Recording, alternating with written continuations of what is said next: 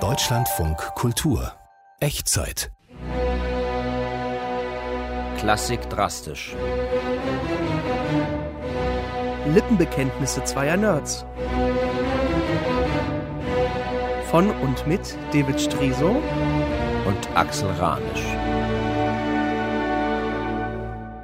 David, es wird mollig. Es wird, es wird mollig intensiv. Es wird mollig intensiv. Oh mein Gott. Es, ich, Russisch. Ja, Modest Mussorgsky. Also wenn ich das Leben eines Komponisten, und ich will das schon lange, verfilmen möchte, dann bitte das Leben von Modest Mussorgsky. Ja.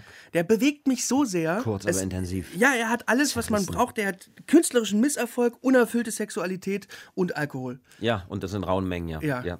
Ja, eigentlich hat alles sehr gut angefangen. Ist äh, eigentlich der Spross einer alten Sah Adelsdynastie. wahnsinnig gut aus. Also smarter Junge. Ja, Wirklich gut gekleidet. Militärakademie, Ja. ist an der litauischen Grenze unmittelbar an zwei von alten Bäumen umsäumten, sagenumwobenen Seen geboren worden, hatte Wow. eine obsessive Beziehung zu seiner Mutter, also er war wirklich ein richtiges Mamakind. Ja. Und umso schlimmer war es, als er sie verloren hat. Also mit 26 Jahren ist Mama gestorben und das hat er nur kaum ausgehalten. Mit dem Saufen hat er den allerdings schon viel früher angefangen. In der Kadettenschule, also Ja. das war klar. Das ist ja die Armee, ja. in diesem Jahr, im Todesjahr seiner Mutter oder auf den Tod hin, gab es tatsächlich bei ihm auch das allererste Mal diese Delirium Tremens Erscheinungen, die Ja. eigentlich schon für einen langen Alkoholismus Ja, ja, sprechen. absolut. Nichtsdestotrotz, trotz des Alkohols, trotz der unerfüllten Sexualität, die er gehabt hat, trotz all dieser widrigen Umstände war er ein genialer Komponist und es haben auch alle so gesehen. Ja. Also seine Freunde, wir haben bei Borodin schon mal über das mächtige Häuflein gesprochen. Es ging letztendlich darum, die Musik des Volkes in die Konzertsäle zu holen. Ja. Weg von westeuropäischer, akademischer, musikalischer Schulung hin zum Volk. Und das hat keiner so gekonnt und beherrscht wie Mussorgsky. Also niemand hat solche direkten, ehrlichen, unverblümten, sch schockierenden Melodien rausgehämmert, also so filterlos, ja. Und das, was ich dir mitgebracht habe, das sind die Lieder und Tänze des Todes. Das erste ist ein Wiegenlied, eine Berceuse. Wimmerndes Stöhnen, das Kind liegt im Fieber, einsam die Mutter noch wacht. Sachte verglimmt schon das Licht immer trüber, bald ist vorüber die Nacht. Da in des Morgens scheins dämmerndem Grauen pocht an die Türe der Tod.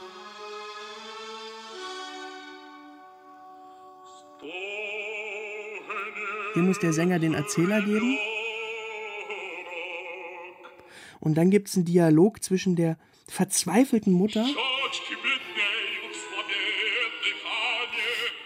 Die das Kind festhält und nicht, ja, und nicht nicht, loslassen will, will. weil sie ja merkt, dass der Tod da ist und dass er das Kind haben will. Und sie, sie, sie weint und, und der Tod ist ganz ruhig.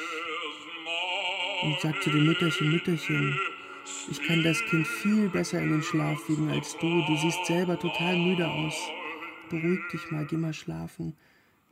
Bajuschki, Baju, Und für die Mama wiegt er das Kind in den Schlaf. Im zweiten Stück ist ein kleines Liebeslied, eine Serenade, eine nächtliche. Ist ein junges Mädchen, 13, 14, 15, die sich sehr nach der Liebe gesehnt hat, Ein, aber ein sie schwer krankes Mädchen. Schwindsucht. Ja. Und der Tod kommt als junger Liebhaber, als Prinz und Ritter, Gibt ihr das, was sie nicht hatte, was sie nicht Ja. haben konnte, was sie nicht macht ihr haben. Komplimente. Tanzt mit ihr. Das ist mehr so ein Kuscheldance. wir, wir fühlen, das Schöne ist in dem Stück, wir, wir hören ihr Herz so schlagen. Das Ja. macht immer die Pauke.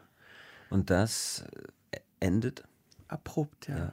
In der Umarmung hört irgendwann die Pauke auf. Im dritten Stück ist ein Bauer unterwegs.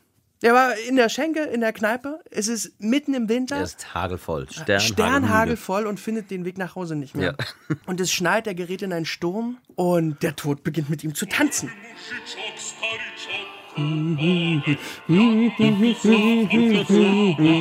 Kamst wohl mein Bäuerlein aus der Schenke, trankst dir ein Räuschlein dort an, ich denke.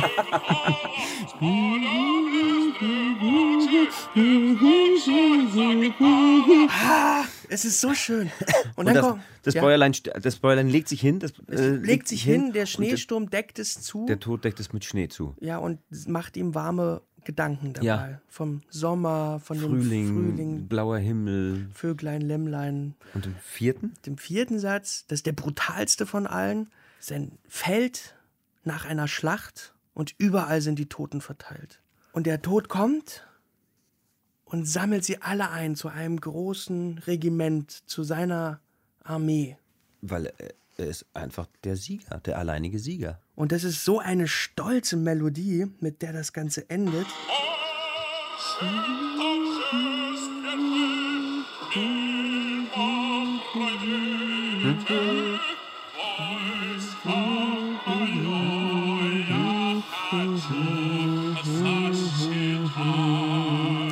Das hat schon was von diesen Heldenliedern, wie nach dem Zweiten Weltkrieg. Das sind diese Helden-Epen, die. Aber es ist halt das Gegenteil. Es ist das Unpatriotischste, Ja. was man sich vorstellen kann.